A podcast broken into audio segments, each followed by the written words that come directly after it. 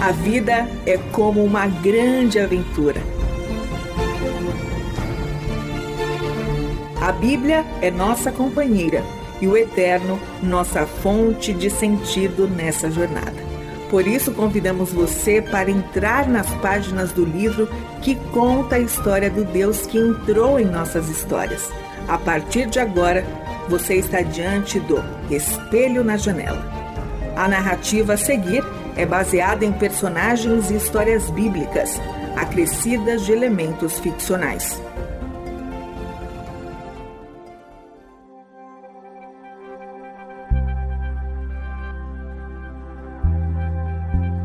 No calor da perseguição contra os seguidores de Jesus de Nazaré, perto do final da década de 60 do primeiro século da era cristã, uma família de judeus convertidos a Jesus Cristo se reúne à mesa para meditar nas Escrituras, orar e repartir o pão.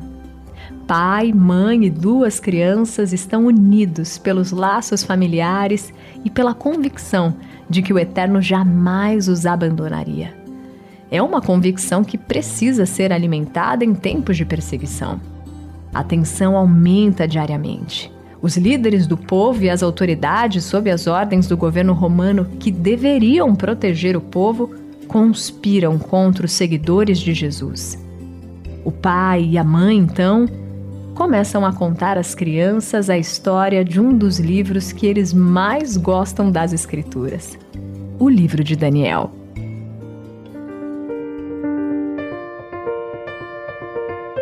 Crianças, vamos ouvir uma história? Perguntou a mãe entusiasmada. A hora de entrar numa história das Escrituras é sagrada. É como se fosse uma pausa no tempo, um respiro em meio ao caos do cotidiano. É ir para um lugar amplo e cheio de luz, onde as trevas não alcançam. E a família vai para este vasto lugar que se chama a História do Eterno. Eles bem sabem que é lá que eles descobrem quem são é de lá que vem a esperança para enfrentar os problemas do aqui e do agora. Hoje teremos um convidado especial em nosso momento com o Eterno, crianças. Estamos falando de Daniel. Vocês se lembram dele? Daniel era pouco mais do que uma criança quando foi levado de Jerusalém para a Babilônia.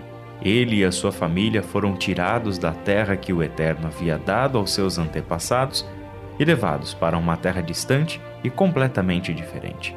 Lá, eles teriam que viver no meio de um outro povo, que impunha sobre eles um estilo de vida contrário àquele que o Eterno exigia do seu povo. Daniel, como tantos outros, se viu em meio a um dilema: obedecer ao Eterno ou se adaptar à nova realidade, mesmo que o preço a ser pago fosse a sua fidelidade a Deus? Qual história vamos vivenciar hoje, papai? perguntou o filho mais novo. Vai ser uma das seis histórias de Daniel e de seus amigos ou uma das três visões?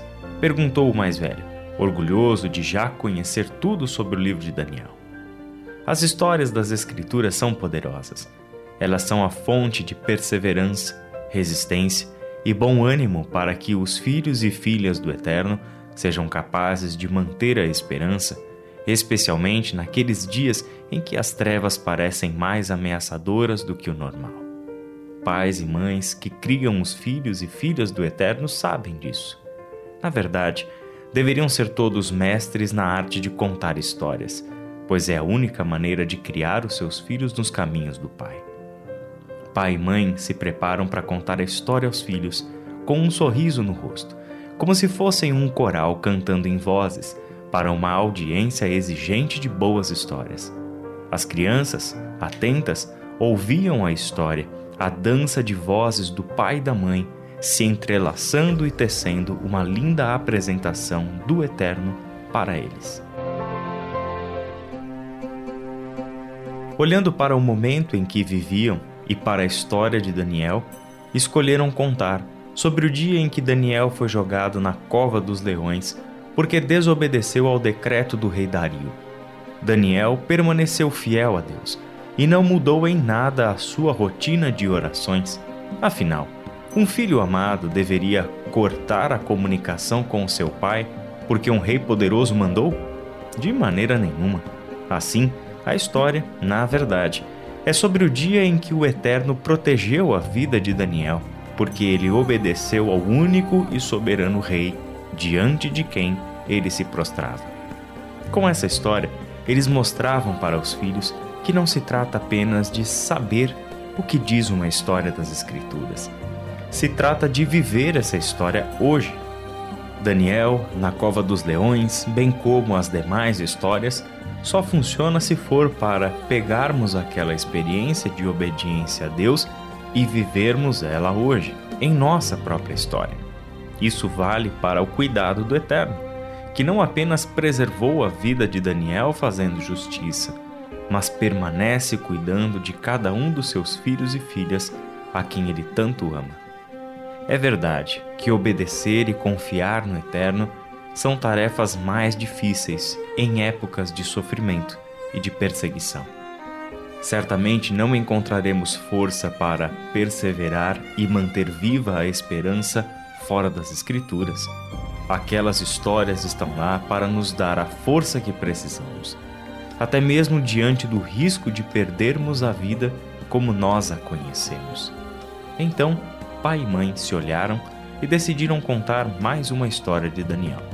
Três amigos dele, cujos nomes verdadeiros eram Ananias, Misael e Azarias, se viram em apuros quando o rei Nabucodonosor mandou construir uma enorme estátua de ouro e ordenou que todos em seu reino adorassem a estátua quando assim fosse ordenado.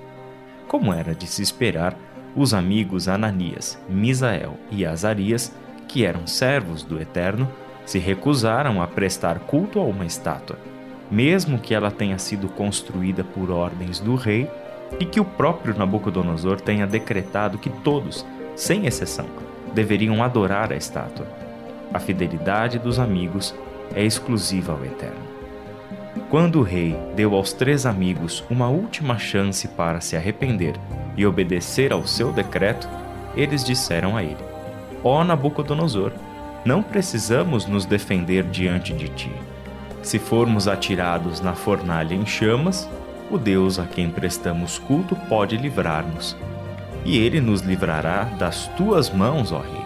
Mas, se ele não nos livrar, saiba, ó rei, que não prestaremos culto aos teus deuses, nem adoraremos a imagem de ouro que mandaste erguer.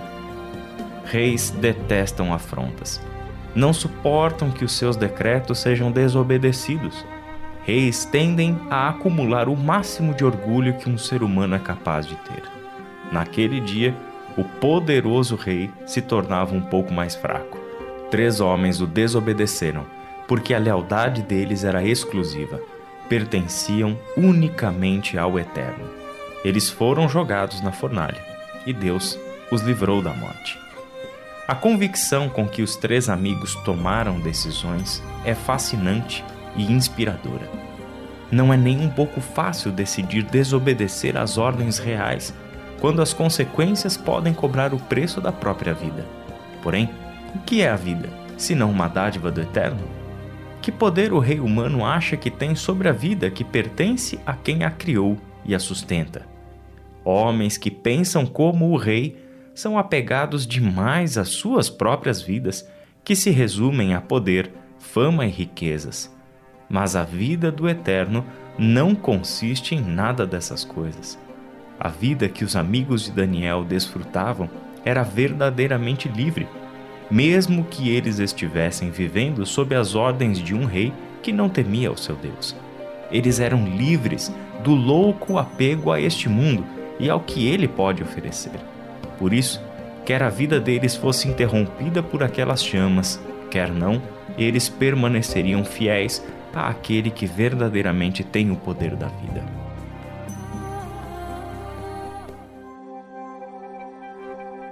Com essa convicção, o pai e a mãe encerraram o momento das histórias com uma oração, dizendo ao Senhor: Ó Eterno, nosso Pai, Pai do nosso Senhor Jesus Cristo, te damos graças porque o Senhor jamais nos abandonou.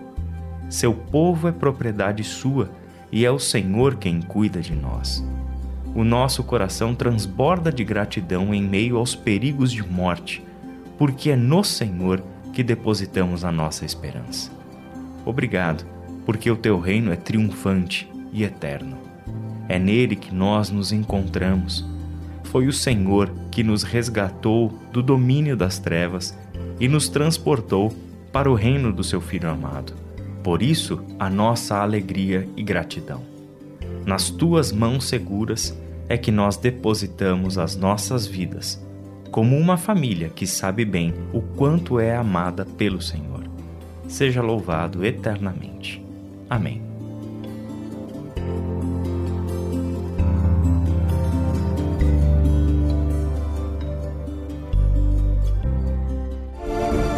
Este foi o Espelho na Janela, escrito por Israel Mazacurati, Renata Borjato e André Daniel Reich. Realização Transmundial.